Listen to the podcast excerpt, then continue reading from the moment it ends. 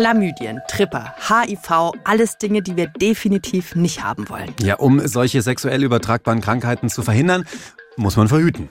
Aber wie verhüten queere Menschen beim Sex und ist die Unterscheidung nach queer und nicht queer beim Thema Verhütung eigentlich sinnvoll? Ja, ich nehme jetzt diesen Vaginaschlauch in die Hand. Also wie würde ich das jetzt machen? Ich würde diesen kleineren Ring erstmal so reinsetzen, zusammenquetschen, zu so einem C vielleicht auch wieder. An der Stelle der Hinweis ist vielleicht cool, sich vor dem Sex damit mal auseinanderzusetzen. das nicht das währenddessen. in Spirit, ja. ja.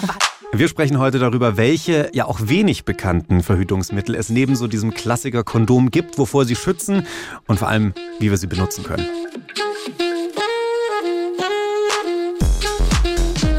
Willkommen im Club. Der queere Podcast von Puls. Mit Kathi Röb und Julian Wenzel. Hallo und herzlich willkommen zu einer neuen Folge Willkommen im Club, in dem wir zusammen die queere Community erkunden und kennenlernen. Und heute sprechen wir über Sex. Genauer gesagt über Verhütung. Das klingt jetzt erstmal nicht so sexy, aber es wird auch spicy und wir probieren ein paar Sachen aus. Hier auf unserem Tisch äh, liegen auch schon ein paar Dinge rum. Ah oh ja, das wird heute eine spannende Folge und ich muss gleich mal zu Beginn ein großes Geständnis ablegen. Ich habe mich in meinem Leben bisher wirklich null mit Schwangerschaftsverhütung auseinandergesetzt.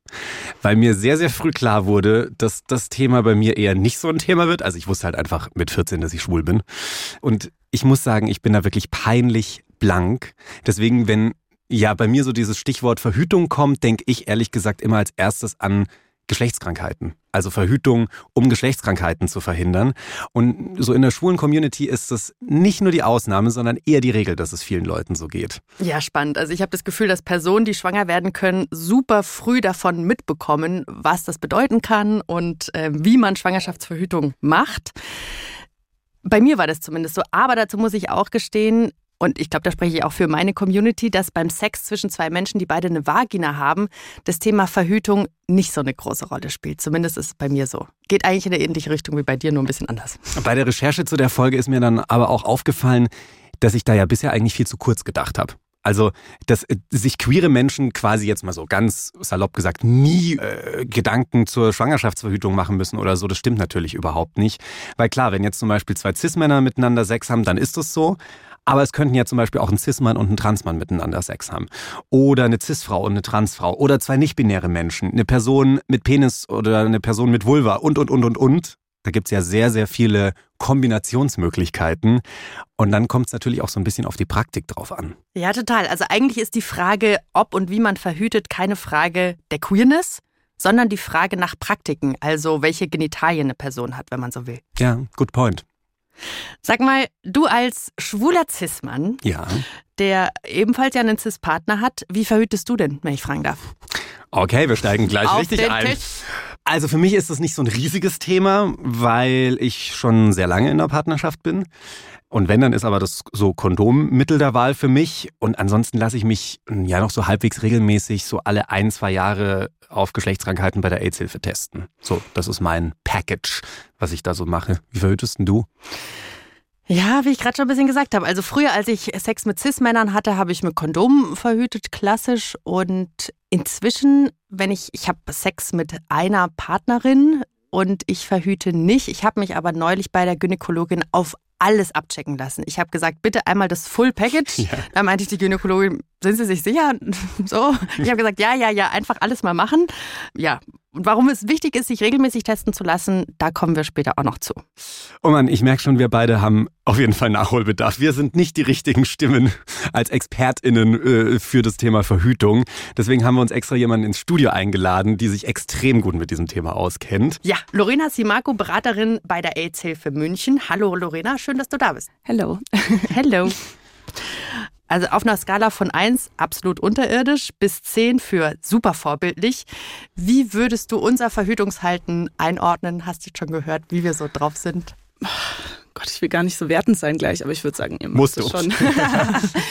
naja, innerhalb einer Partnerschaft getestet, ungeschützten Sex haben und wenn es nach außen geht, dann geschützt und testen, klingt auf jeden Fall ganz gut. Also wenn ich in meinem eigenen kleinen Gemüsegarten unterwegs bin, sozusagen, passt's. Und wenn ich rausgehe, nochmal checken. Okay. Ich bin trotzdem sehr, sehr froh, dass du heute da bist, weil ich fühle trotzdem großen Aufklärungsbedarf, vor allem wenn ich die Dinge hier vor mir liegen sehe, die hier schon auf dem Tisch liegen, weil vieles davon habe ich noch nie gesehen. Also ich erkenne das erste noch, das ist ein Kondom hier. Klassische Kondomverpackung, damit kann ich was anfangen. Magst du uns mal erzählen, was du hier so alles mitgebracht hast? Wie du schon gerade gesagt hast, was du in der Hand hast, ganz classy, Verhütungsmittel, das wahrscheinlich alle kennen, äh, ist das Kondom.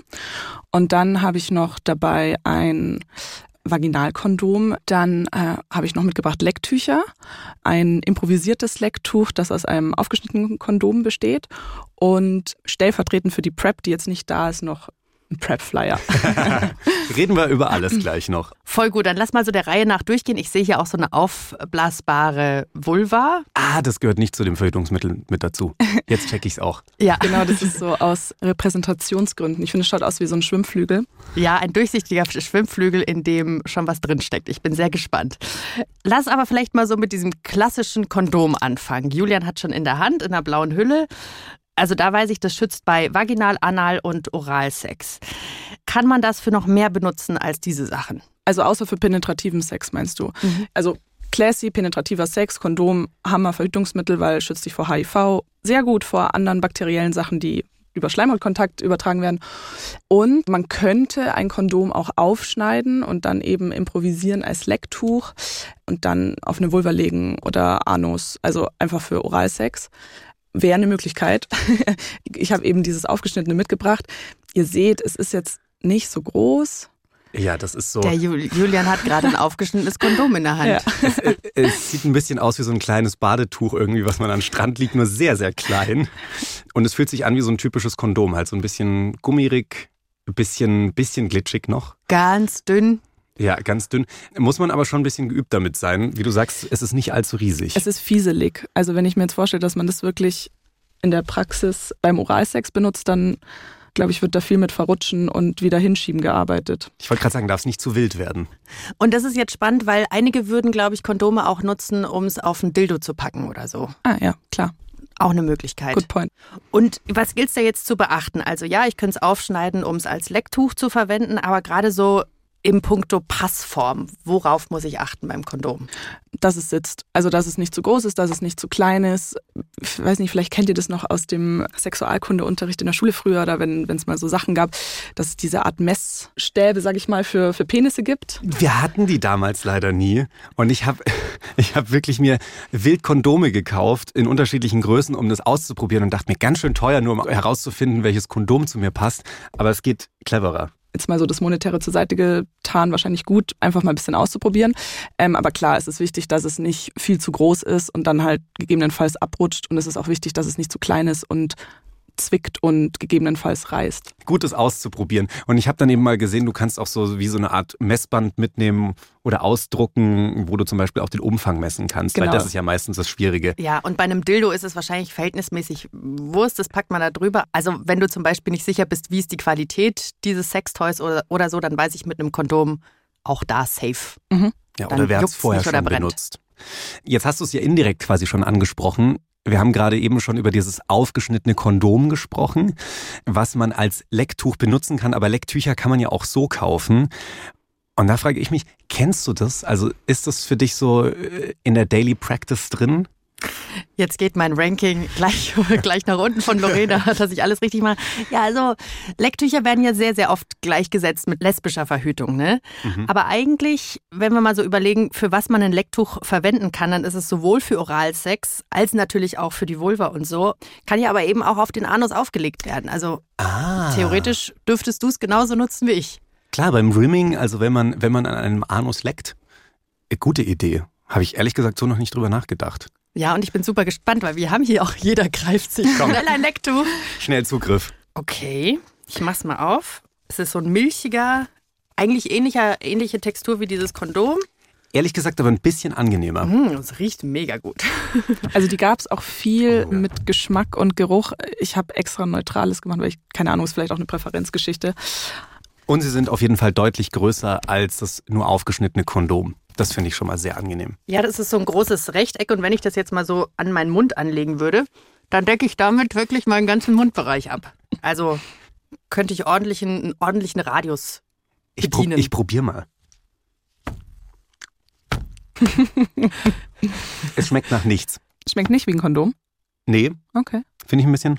Ich habe noch nicht dran geleckt. Also wenn du mich jetzt fragst, ich will jetzt nicht sagen, es schmeckt gut, aber es schmeckt besser. ja. Jetzt haben wir hier das zwar schon auf Herz und Nieren geprüft, dieses Lecktuch, aber wie wird es denn jetzt richtig angewandt? Naja, theoretisch einfach auf die zu leckende oder oral befriedigende Stelle drauflegen. Das ist eben entweder die Vulva oder den Anus, ich meine jetzt eine Vulva ist größer als ein Anus, abdeckt. Und es geht ja darum, dass quasi, dass es keinen Schleimhautkontakt gibt. Also dass, dass die Mundschleimhaut nicht in Kontakt kommt mit, mit der Vaginalschleimhaut oder der Analschleimhaut oder auch, ja, ist wieder Kondom der Penis. Und dann einfach loslegen. Und darum geht es ja konkret, dass eben sich Schleimhäute nicht miteinander berühren, weil darüber ja ganz oft sexuell übertragbare Krankheiten übertragen werden, ausgetauscht werden. Genau, also Oralsex ist jetzt äh, fürs Thema HIV tatsächlich nicht wirklich relevant. Also es gibt so Aussagen darüber, so ja, theoretisch, wenn vielleicht die Person, die du leckst, menstruiert und du hast eine Wunde im Mund und so, aber jetzt sage ich mal, Classy, Oralsex ohne Verletzungen, ohne Blut und so, sind kein Übertragungsrisiko für HIV, weil die Mundschleimhaut so stabil ist, dass das HIV-Virus da gar nicht durchkommt. Aber so bakterielle Geschichten wie Chlamydien und Tripper sind über Oralsex übertragbar, weil das eben von Schleimhaut zu Schleimhaut übertragen wird. Muss man jetzt auch dazu sagen, so ein Tripper im Hals muss jetzt nicht das aller, Allerschlimmste sein. Also es kann Symptome machen, aber es ist halt einfach übertragbar über Oralsex und dann kannst du es ja dann wieder, gibst du es jemandem genital weiter und die Person gibt es dann vielleicht wem anders oder mir selbst auch wieder genital weiter. In dem Fall Sharing is not caring. aber ich muss sagen, ich habe mir so Übertragungen über Oralverkehr noch nicht so sehr Gedanken gemacht. Also mega wichtig auch zu beachten. Jetzt hast du schon ganz viele unterschiedliche Krankheiten angesprochen. Mhm. Also wir haben HIV immer so präsent im Kopf oft. Jetzt hast du aber schon ein paar andere angesprochen. Tripper zum Beispiel, mhm. Chlamydien. Mhm. Woran merke ich das, dass ich mir sowas eingefangen habe? Sie können Symptome machen, man kann es auch symptomfrei haben, dann spricht es dafür, dass wahrscheinlich die Bakterienzahl geringer ist und dass es dann vielleicht auch nichts so sehr verkompliziert, aber ich kann es dennoch weitergeben. Und die Symptome sind bei Menschen mit Penis, also wenn man jetzt mal von den genitalen Symptomen spricht, kann irgendwie ein Brennen sein beim Pinkeln oder ein Ausfluss aus der Harnröhre.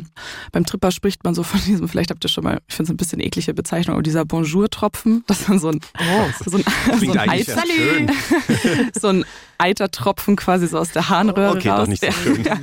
Also Ausfluss, ähm, Brennen, mhm. ähm, anal kann es auch jucken und bei Menschen mit Vagina auch unterschiedlich. Also ich habe schon, wenn ich irgendwie Frauen bei mir in der Testung habe, ähm, also CIS-Frauen, die berichten, sie hatten schon mal Chlamydien und testen sich, deswegen nochmal frage ich auch immer, wie sind die Symptome und da höre ich auch alles Mögliche. Also irgendwie ähm, nach penetrativem Sex immer so eine Art Zwischenblutung oder einfach richtig krasser Geruch, also unangenehmer Geruch. Das klingt jetzt alles unangenehm, wie dieser Bonjour-Tropfen oder auch der Geruch ist jetzt erstmal nicht so geil, aber wie gefährlich ist es dann auch wirklich? Wenn du jetzt eine hohe Bakterienzahl hast und es nicht behandelt wird und so und das dann so quasi ein bisschen aufsteigt, kann das schon gefährlich werden. Das kann ja irgendwie dann bei Menschen mit Uterus die Eierstöcke verkleben und so. Aber das sind natürlich schon jetzt die Extremfälle und das ist jetzt auch nicht unbedingt jeder, der Chlamydien oder einen Tripper hat, passiert das. Also man hat natürlich schon so diesen Worst Case im Kopf und es kann passieren und es sind Krankheiten, die auch ernst genommen werden sollen und deswegen testen wir und wollen irgendwie verhindern, dass die Menschen Unbemerktes haben oder weitergeben.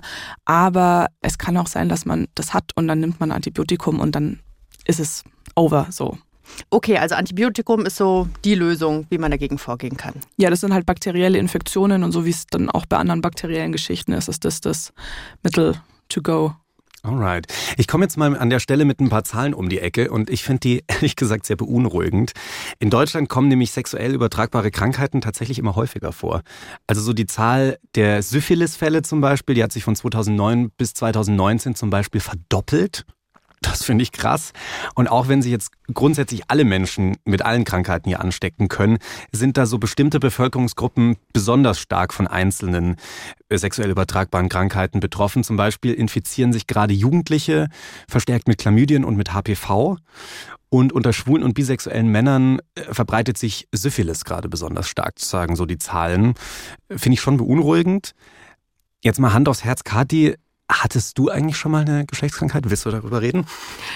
Kann ich gerne drüber reden, aber ehrlich gesagt, deswegen habe ich auch diesen riesengroßen Test machen lassen neulich, weil ich mir dachte, hey, also zum Beispiel hat mir ein Freund erzählt, dass er Chlamydien hatte und irgendwie nur so ein, so ein komisches Jucken und ja, ist da verhältnismäßig zufällig draufgestoßen, hätten auch tausend andere Dinge sein können und ich dachte mir, kann schon passieren, aber tatsächlich noch nicht. Glückwunsch. Dankeschön. Was ist mit dir? Ich habe zum Glück bisher auch noch keine gehabt. Ich hatte nur mal richtig Schiss davor, weil ich meine sehr hartnäckige Blasenentzündung hatte. Und so wie du ja gerade eben schon so die Symptome beschrieben hast, dachte ich einfach, okay, jetzt hat's mich mit irgendwas mhm. erwischt, aber es war einfach nur eine sehr miese Blasenentzündung. Und dann hast du dich aber gleich testen lassen. Dann habe ich mich auch testen lassen, genau. Und das, das habe ich ja auch am Anfang schon so gesagt, um sicher zu gehen, dass das auch alles so bleibt, gehe ich halbwegs regelmäßig äh, zur AIDS-Hilfe zum Testen, einfach um mich da mal durchchecken zu lassen. Und da geht es jetzt nicht nur darum, dass es irgendwie wichtig ist, dass ich für mich weiß, ob ich jetzt was habe und ob man das vielleicht behandeln sollte, wie auch immer, sondern es geht natürlich auch um den Schutz von SexualpartnerInnen. Also einfach denen sagen zu können, hey, ich bin clean, wir können hier jetzt gerade so Sex haben, das ist irgendwie sicher für beide höchstwahrscheinlich.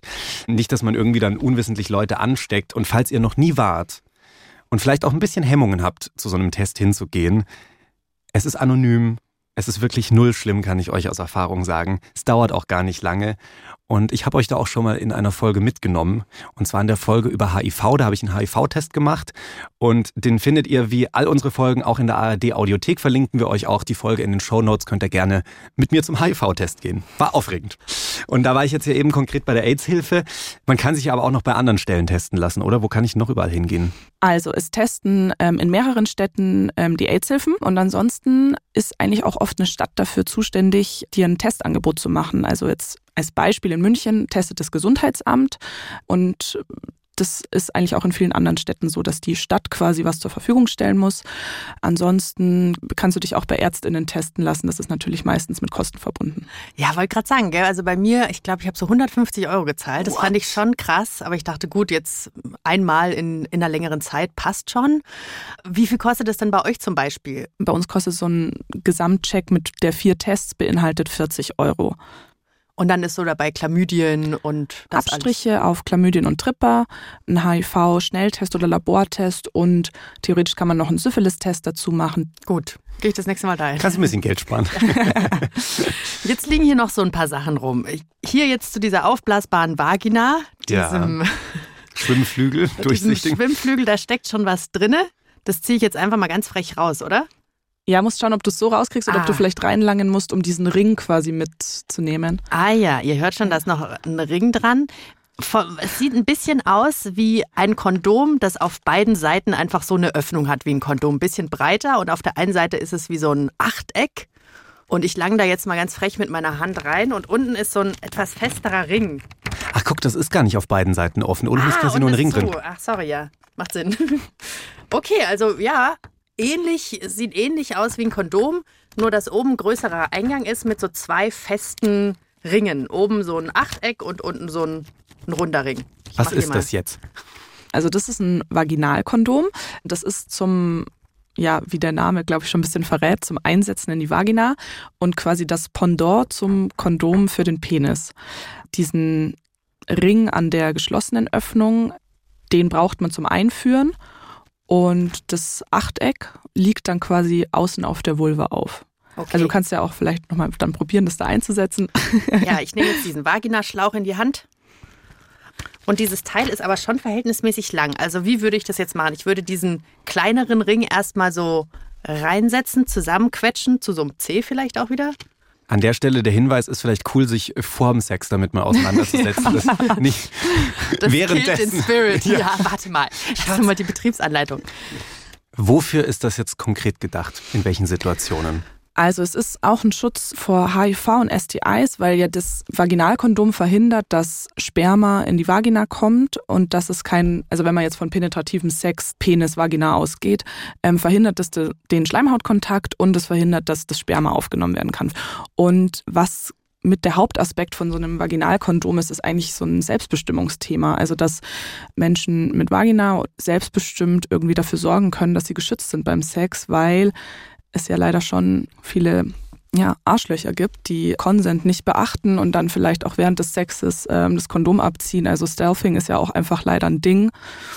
Und es ist einfach ja, ein Selbstbestimmungstool, könnte man sagen. Und man kann es aber auch vorm Sex einsetzen. Also theoretisch kannst du schon ein bisschen in dir haben und dann bist du ready to go. Jetzt haben wir hier so langsam alles abgearbeitet. Ich weiß, es gibt aber noch ein anderes Verhütungsmittel, das liegt jetzt gerade nicht bei uns auf dem Tisch. Und zwar Fingerlinge, habe ich schon mal von gehört. Mhm. Wofür sind die denn da? Fingerlinge kann man sich vorstellen wie so kleine Fingerkondome oder schauen quasi aus wie so die Spitzen von Handschuhen, wie so medizinische Handschuhe. Kenne ich jetzt aus der Praxis und auch aus der Beratungspraxis gar nicht so viel, ehrlicherweise, weil so der Sinn von Fingerlingen wäre eigentlich zu sagen, okay, ähm, die eine Person tut sich das über die Finger, wenn sie eine andere Person fingert. Anal, vaginal, egal. Wovor das schützt, ist, wenn ich vielleicht jetzt mit mehreren Leuten gleichzeitig Sex habe und dann variiert zwischen den PartnerInnen, dass ich dann nicht jedes Mal aufstehen muss und mir die Hände wasche und dass ich dann halt einfach so bei der einen Person fingern kann, Fingerlinge ab, nächste Person. Und wenn man jetzt bei einer Person bleibt und dann vielleicht einen Wechsel hat zwischen Anal- und Vaginalfingern, könnte es ein Schutz sein vor, ja, sowas wie einer Pilzinfektion. Das ist jetzt keine STI, aber ich meine, so Analbakterien in der Vagina ist jetzt nicht der Hit ja, also das ist quasi einfach eine Möglichkeit, äh, es hygienischer zu gestalten. Und man könnte natürlich schon theoretisch von einer Person auf die andere, wenn ich jetzt Gruppensex habe oder mit mehreren Leuten Sex habe, irgendwie sowas wie Chlamydien und so verbreiten. Mhm. Guter Punkt. Ein paar Verhütungsmittel, über die wir gleich noch sprechen wollen, die liegen jetzt gar nicht auf dem Tisch, weil die funktionieren auch so ein bisschen anders. Kommen wir aber gleich dazu. Vorher interessiert mich noch, wo ich denn diese ganzen Lecktücher, Fingerlinge, Vaginalkondome überhaupt kaufen kann. Weil wenn ich jetzt in eine Drogerie gehe, dann weiß ich, da gibt's Kondome. Guter Punkt, ja. Aber den Rest sehe ich da nicht so oft. Guter Punkt. Ja, also ich habe es auch nur online gefunden tatsächlich. Ich ähm, habe in der Vorbereitung für den Podcast eben äh, die Lecktücher beziehungsweise die Dental Dams besorgen wollen. Also Dental Dams ist so der englische Name dafür. Und in der Drogerie No Chance. Und dann war ich in der Apotheke und habe gefragt, ob ich sie bestellen kann. Und dann hat sie mich angeschaut und gefragt, was ich meine. also das war jetzt eine Apotheke. Ich glaube auch noch so in ein paar Sexshops könnte man die finden. Ne? Ja. Gerade so in queer-feministischen oder so, da sind die dann vorrätig. Aber sonst, ja, ja online. Finde ich aber schon schwach, ehrlich mhm. gesagt. Also es sind Verhütungsmittel eigentlich wie alle anderen auch. Warum sind die nicht zugänglicher? Was kostet sowas, als du das jetzt besorgt hast? Also die Lecktücher, die kamen in so Zweier-Packages und da hat, glaube ich, irgendwie, hat drei Euro gekostet, also irgendwie so 1,50 pro Lecktuch, was jetzt schon auch nicht so billig ist. Und die Vaginalkondome kann ich jetzt leider keinen Preis nennen, aber ich weiß, dass sie schon, also pro Stück befinden wir uns schon im so 3-Euro-Bereich vielleicht, also Alright. sehr viel teurer als ein Kondom. Ja, und du kannst nicht einfach mal schnell in die Drogerie hüpfen und dir ein Kondom besorgen oder so oder so ein Lecktuch, sondern musst vorplanen und online bestellen und bist dann auch nicht aufgeklärt, außer ihr hört natürlich unseren Podcast. ähm, ja, finde ich, find ich ganz schön schwach. Okay, ich halte aber mal fest, Fingerlinge, Lecktücher können je nach Praktik für alle Menschen so ein bisschen sinnvoller Verhütungsmittel sein. Selbst auch das klassische Kondom ist nicht out, immer noch praktisch in vielen Situationen, weil du es eben auch für Sextoys benutzen kannst, habe ich vorhin genommen. Man kann es aufschneiden, wenn man eben kein Lecktuch zur Hand hat und hat dann so ein etwas kleineres Lecktuch. Und ja, das Kondom für die Vagina bei Vaginalsex, auch ein spannendes Ding. Das waren jetzt alles Sachen, die hier bei uns auf dem Tisch lagen, die wir mal so ein bisschen in die Hand nehmen konnten. Jetzt kommen wir aber eben auch zu den erwähnten Safer Sex Methoden, die nicht hier liegen und die vor anderen Dingen schützen. Genau, ich glaube, das haben manche oder viele Leute vielleicht gar nicht so auf dem Schirm, dass es auch Krankheiten gibt, die äh, beim Sex übertragen werden können, gegen die man sich aber impfen kann. Und als Classics wären da Hepatitis A und B. Also die Hepatitis A kennen viele wahrscheinlich so als Classic Reiseimpfung. Ähm, die kann nämlich fäkal-oral übertragen werden. Das heißt, beim Oralsex, beim Rimming oder auch wenn ich eine Vulva leck, ist jetzt auch nicht so weit vom, vom, vom Arschloch weg. Und die Impfung schützt dich einfach davor. Eine Hepatitis ist eine, eine Leberentzündung im Endeffekt und ähm, es gibt verschiedene A, B, C, D, E, bla bla bla, aber Hepatitis A und Hepatitis B, dagegen kann ich mich impfen. Hepatitis B kann nämlich auch durch jede Körperflüssigkeit, die beim Sex eine Rolle spielt, übertragen werden. Was auch noch eine wichtige Impfung ist, die die jetzt auch noch nicht so ewig auf dem Schirm ist, ist die HPV-Impfung. HPV steht für humane Papillomeviren und es gibt mega viele davon. Also es gibt irgendwie über 200 HP-Viren und manche davon, diese High-Risk-Varianten, können Karzinome und Krebs verursachen. Analkarzinome, Peniskrebs, Gebärmutterhalskrebs. Also es ist umgangssprachlich bekannt als Gebärmutterhalskrebsimpfung mhm. und deswegen auch so der Trugschluss für viele Leute, dass nur Leute, die eine Gebärmutter bzw. einen Gebärmutterhals haben, davon betroffen sind. Und es stimmt nicht. Und HPV kann auch Genitalwarzen auslösen. Ah, bei mir zieht sich alles zusammen, wenn ich das höre. Ja. Sehr viele unschöne Dinge. Aber cool, dass es Impfung gibt, denke ich. Ja. Genau, und ich habe schon das Gefühl, oder man merkt so ein bisschen das, oder hofft, dass die Awareness höher wird. Also ich zum Beispiel bin 96er Jahrgang und als ich so 13 war, war das gerade voll das Thema. Also ich habe irgendwie viele Freundinnen gehabt, also damals war es echt ein Girls-Thema quasi nur, die nicht geimpft wurden, weil das auch noch so eine Skepsis bisschen war und so. Ich hatte irgendwie Glück, dass meine Mama mal so eine Vorstufe hatte ähm, von Gebärmutterhalskrebs, dass sie gesagt hat, so du wirst sofort geimpft, weil man es am besten vor dem ersten Sexualkontakt macht. Es ist sehr wahrscheinlich, dass du, wenn du Sex hast, irgendwie mit HP-Viren in Kontakt kommst und es muss nicht immer gleich schlimm sein. Aber wenn du vor deinem ersten Sex, ähm, vor deinem ersten Kontakt geimpft bist, dann bist du geschützt gegen die High-Risk-Varianten.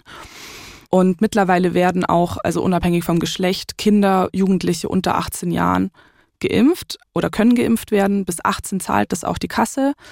Es gibt auch Kassen, die es bis 26 bezahlen. Also Leute da draußen, wenn ihr unter 26 seid, go for it. Guter Hinweis. Bei mir war das noch nicht so ein Thema oder wurde einfach nicht unter den Jungs so drüber gesprochen, ehrlich gesagt, dass diese Impfung wichtig sein könnte. Eine Impfung, an die ich gerade noch denke, die bei mir in der Community gerade heiß diskutiert ist, Affenpocken. Mhm. Genau, Affenpockenimpfung war letztes Jahr ja leider echt schwierig, die zu bekommen. Du brauchst ja auch zwei Stück. Gerade eben ist Impfstoff verfügbar, weil die Nachfrage natürlich auch geringer ist und wahrscheinlich auch, weil wie bei der Corona-Impfung dann einfach mehr rangeschafft wurde.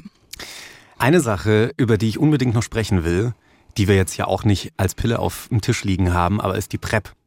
Ganz wichtiges, heißes Thema. Und ich weiß, dass manche Leute sogar bei Dating-Plattformen dazu schreiben, ich nehme PrEP, um zu sagen, ich kann mich nicht mit HIV anstecken. Oder magst du mal genau erklären, was PrEP eigentlich bedeutet und wie das angewandt wird? Also die PrEP ist ein Medikament, das dich davor schützt oder jemanden davor schützt, sich mit HIV zu infizieren. Und PrEP steht für Präexpositionsprophylaxe. Ui, tolles Wort. Ja. Also es ist ein HIV-Medikament, das quasi verhindert, dass du dich infizieren kannst. Und ähm, die Anwendung ist entweder so, dass du das jeden Tag nimmst, jeden Tag die PrEP nimmst, dann bist du quasi bei jedem Sex geschützt davor, dich mit HIV zu infizieren.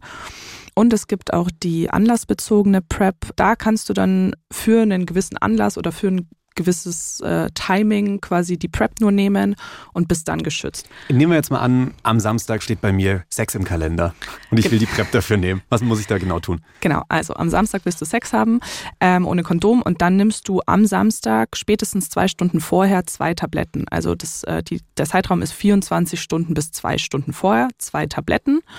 Dann hast du den Sex am Samstag und dann nimmst du auf jeden Fall am Sonntag und am Montag noch eine. Und dann bist du geschützt. Kriege ich hin. Mhm. Die anlassbezogene PrEP, also wenn ich eben das nicht jeden Tag nehme, sondern zu einem gewissen Zeitpunkt, ist aber nicht für jeden geeignet und zwar nicht für Menschen mit Vagina. Also wenn ich als Transmann kann ich nicht die anlassbezogene machen, sondern muss die durchgängige machen, einfach weil es viel länger dauert, bis sich der Wirkstoff in der Vaginalschleimhaut ansammelt. Und deswegen ist es da schon auch Einnahmeschema orientiert sich an den Genitalien. Ich habe mich ja schon durchaus ein bisschen intensiver mit der PrEP beschäftigt, weil ich mich gefragt habe, sollte ich die vielleicht mal selber nehmen. Ich habe sie aber bisher tatsächlich nie genommen. Und deshalb haben wir mit Robert gesprochen, weil der nimmt die PrEP seit 2019. Und wir haben ihn mal gefragt, wie es denn ist, so diese PrEP zu nehmen und warum er sich dazu entschieden hat. Und wenn ich jetzt von wir rede, dann rede ich von unserer Redakteurin Mila. Ich lag nämlich krank im Bett, deswegen hat sie Robert die Fragen gestellt. Ich habe es mir lange überlegt, ob ich mit der PrEP anfange und hatte im Bekanntenkreis einige, die PrEP genommen haben und äh, habe dann gemerkt, dass die damit sehr glücklich sind. Also Sex haben zu können, ohne Angst vor HIV haben zu müssen. Ich hatte schon früh immer ja sehr große Angst vor HIV, also ich hatte schon richtig Panik also auch ganz irrational, wenn ich dann irgendwie Sex hatte mit jemand, den ich jetzt nicht so gut kannte und ich habe gemerkt, oh, ich habe da zwar ein Kondom benutzt, aber ich hatte irgendwie so einen Riss in der Nagelhaut oder irgendwas. Dann habe ich mir immer ganz große Sorgen gemacht, dass ich mir HIV eingefangen habe. Diese Angst wollte ich dann einfach nicht mehr haben ab einem gewissen Punkt, weil sie doch sehr, ja, sich sehr negativ auf mein Sexualleben ausgewirkt hat. Und sag mal, wie war das dann, als du das erste Mal Sex hattest und du die PrEP genommen hast. War das irgendwie ein besonders befreiendes Gefühl? Mhm. Beschreib mal, wie war das? Ja, genau wie du sagst. Ich konnte das gut genießen und tatsächlich war diese Angst, sich mit HIV zu infizieren, wie weggeschaltet. Ja, von daher könnte ich sogar sagen, also dass ich, seit ich die PrEP nehme, eigentlich zum ersten Mal Sex habe, so wie ich ihn gerne habe. Das klingt total schön und nach einer großen Befreiung. Total, ja. Und du nutzt jetzt nur die PrEP zur Verhütung oder auch noch Kondome? Habe mich entschieden, das Kondom wegzulassen, weil ich auch nie gern, also das Kondom auch immer als störend wahrgenommen habe. Also ja, gefühlsmäßig und irgendwie auch kopfmäßig und dann äh, muss man Pause machen, Kondom und dann äh, steht es vielleicht nicht mehr so gut, weil das Kondom drüber ist und so. Und das war auch beim ersten Mal dann gleich ohne Kondom, ja. Mhm. Es ist ja klar, dass, dass Kondome ja vor anderen Sachen auch schützen. Also anders gesagt, die PrEP schützt ja nicht vor äh, anderen Geschlechtskrankheiten mhm. oder sexuell übertragbaren Krankheiten. Machst du dir da Sorgen diesbezüglich oder, oder triffst du da dann andere Vorkehrungen dafür? Also ich nehme andere Geschlechtskrankheiten sehr ernst. Ich hatte mir aber auch schon mal einen Tripper oder auch eine Syphilis zugezogen in der Zeit, in der ich noch super vorsichtig war beim Sex und auch Kondom benutzt habe. Das heißt, ja, die PrEP schützt nicht gegen, keine Ahnung, Chlamydien oder Tripper. Ein Kondom macht das aber auch nicht so gut, wie es jetzt beispielsweise gegen HIV schützt. Das heißt, ich habe mir da schon auch viel Gedanken gemacht, auch in der Zeit, bevor ich mit der PrEP angefangen habe. Und äh, was in die PrEP an sich ja auch eingebaut ist, also durch dieser Prozess, man geht zum Arzt, man kriegt diese Tabletten, ich muss da ja ein Rezept für bekommen, ist ein regelmäßiges Testing. Das heißt, im Gegensatz zu vielleicht auch früher, wo ich zwar mit Kondom Sex hatte, aber dann eigentlich zu dieses Thema STIs auch so ein bisschen von mir weggeschoben habe, gehe ich damit heute sehr bewusst um, gehe äh, regelmäßig zum Arzt, äh, um Tests zu machen. Mein Arzt gibt mir auch mal einen Hinweis, wenn mal irgendwie zu lange gewartet wurde mit dem Test und sagt, ja, Robert, möchtest du nicht mal wieder mal einen Test machen? Und dadurch habe ich einen guten Umgang mit den STIs, die sicherstellen, dass ich sie schnell erkenne und schnell behandle. Ja, es, es gibt keinen Sex ohne Risiko, das genau. ist auf jeden Fall so voll. Also dann, wenn du jetzt Bilanz ziehen würdest, würdest du ähm, anderen Leuten die PrEP empfehlen? Also ich würde sie auf jeden Fall äh, jedem empfehlen, der Angst vor HIV hat und das Gefühl hat, das schränkt mich jetzt in, meiner, in meinem Leben ein. Da ist das bestimmt für jeden eine gute Option, da rauszukommen aus diesem, diesem Brainfuck. Ich denke vor allem für Passive, also ähm, Männer, die oder überhaupt Menschen, die beim, beim Analsex passiv sind, ist es, glaube ich, eine tolle Sache, weil sie die Verantwortung übernehmen können für die eigene Prävention. Also wenn man passiv ist, muss man dem Partner überlassen, das Kondom zu benutzen. Macht die Person das auch richtig? Achtet die Person auch drauf, dass es nicht runterrutscht oder reißt oder zieht es nicht vielleicht runter? Dieses ganze Kopfkino kann man sich dann sparen, wenn man PrEP nimmt als Passiver. Ich glaube, vor allem da ist es eine ganz tolle Sache. Ja, diesen Brainfuck, den er da angesprochen hat, das finde ich krass. Also wenn du bei jeder kleinen Wunde, und ich habe ehrlich gesagt immer irgendeine kleine Wunde am Finger, weil ich mich geschnitten habe oder so, aber wenn du dann immer Angst hast, dass irgendwas passiert, krass und gut, dass für Robert PrEP da hilft. Aber auch nochmal ganz wichtig die Betonung, dass PrEP eben nicht bei anderen Geschlechtskrankheiten hilft. Aber das fand ich auch spannend, dass du auf jeden Fall regelmäßig durchgecheckt wirst, wenn du PrEP nimmst. Mhm. Und ich habe jetzt noch gelesen, dass es manchmal gar nicht so easy ist, PrEP zu bekommen, weil Du musst dann eben zu speziellen ÄrztInnen gehen, die das verschreiben. Stimmt das? Ist das, ist das so ein Ding? Ja, ähm, genau. Also es kann nicht jeder Hausarzt, nicht jede Hausärztin die PrEP verschreiben. Es gibt Praxen, Schwerpunktpraxen, ähm, also HIV-Schwerpunktpraxen beispielsweise oder auch andere Praxen, die halt spezialisiert sind. Und da kriege ich die PrEP verschrieben. Muss eben, Robert hat es ja auch gesagt, ähm, also quasi den PrEP-Check machen alle drei Monate, wo ähm, nicht nur die Nierenwerte gecheckt werden, sondern auch ein HIV-Test gemacht wird. Genau, und dann werde ich gecheckt. Die Nierenwerte und eben dann auch STIs. Ich finde PrEP eine geniale Erfindung, mega gut, dass es das gibt.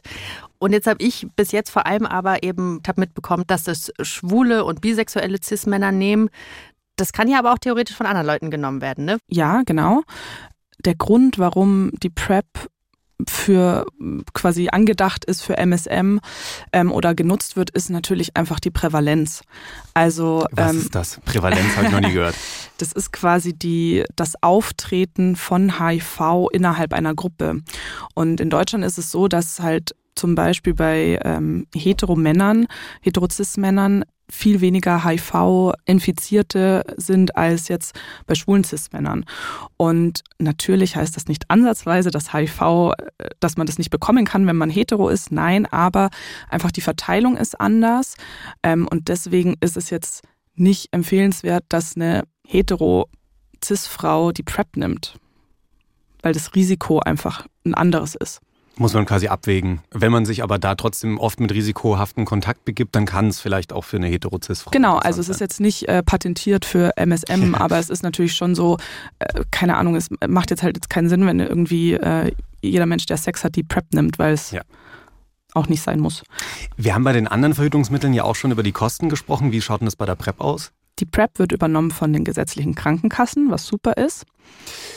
Jetzt haben wir heute ganz viele unterschiedliche Verhütungsmittel hier kennengelernt. Sowohl Impfungen, Sachen, die hier auf dem Tisch lagen, die wir anfassen konnten. Wir haben über die PrEP gesprochen. Wie schaut's bei dir aus? Welches Verhütungsmittel hat dein Herz deinen nächsten Sexualkontakt erobert? Ja, muss ich jetzt noch mal so rumgucken. Hier sieht's aus, Leute. Auf dem Tisch liegen offene äh, Lecktücher rum und aufgeschnittenes Kondom, alles Mögliche. Und ich habe mir dieses Lecktuch schon wieder schön zusammengefaltet und eingepackt, weil irgendwie ist mir das sehr sympathisch. Das würde ich gerne mal ausprobieren. Und ich weiß nicht, ich glaube, manche kennen dieses Thema, wenn Menstruation Thema sein sollte beim Sex. Auch da kann man einfach mal ein Lecktuch probieren und gucken, ob sich das gut anfühlt. Mega. Was ist bei dir? Auch Lecktuch, finde ich Ja? sehr interessant. Mhm. Ja, ja, äh, wird ins Sortiment aufgenommen. Dann pack das mal gleich. Ja, genau. Ich habe es ja eh schon angeleckt. Das, das kommt mit zu mir. Dann bleibt uns jetzt an der Stelle eigentlich nur noch eins, und zwar Danke zu sagen an Lorena. Vielen, vielen Dank, dass du da warst und uns aufgeklärt hast. Gerne. Es hat sehr viel Spaß gemacht und auch vielen Dank an euch, dass ihr mit dabei wart bei dieser kleinen Aufklärungsstunde und uns zugehört habt. Das hat mich auch sehr gefreut. Und nächste Woche feiern wir die Butchkultur. Wir feiern alle, die sich Butches nennen oder Kesseväter oder so genannt haben früher. Das wird mega. Das wird spannend. Bis dahin eine gute Woche euch. Bis dann. Tschö. Tschüss. Redaktion Mila Hahner, Melina Seiler und Alex Reinsberg. Produktion Hanna Meyer. Sounddesign Benedikt Wiesmeier und Enno Rangnick. Grafik Christopher Roos von Rosen, Max Fesel und Fabian Stoffers. Puls. Und wenn ihr nach dieser Folge noch ein bisschen mehr Lust auf Sexy Talk habt, hier noch ein kleiner Podcast-Tipp von uns. Und zwar im Namen der Hose von und mit unseren Kollegas Ariane Alter und Kevin Ebert. Dort geht's, wie der Name schon vermuten lässt, rund um das Thema Sex und ja auch um die Oh ja und Oh nee Momente im Bett, auch um Geschlechtskrankheiten, genauso aber auch um Selbstbefriedigung, Schwangerschaft, vieles mehr. Wir legen euch diesen Podcast sehr ans Herz und auch an die Lachmuskeln. Findet ihr alles in der ARD Audiothek und überall da, wo es Podcasts gibt.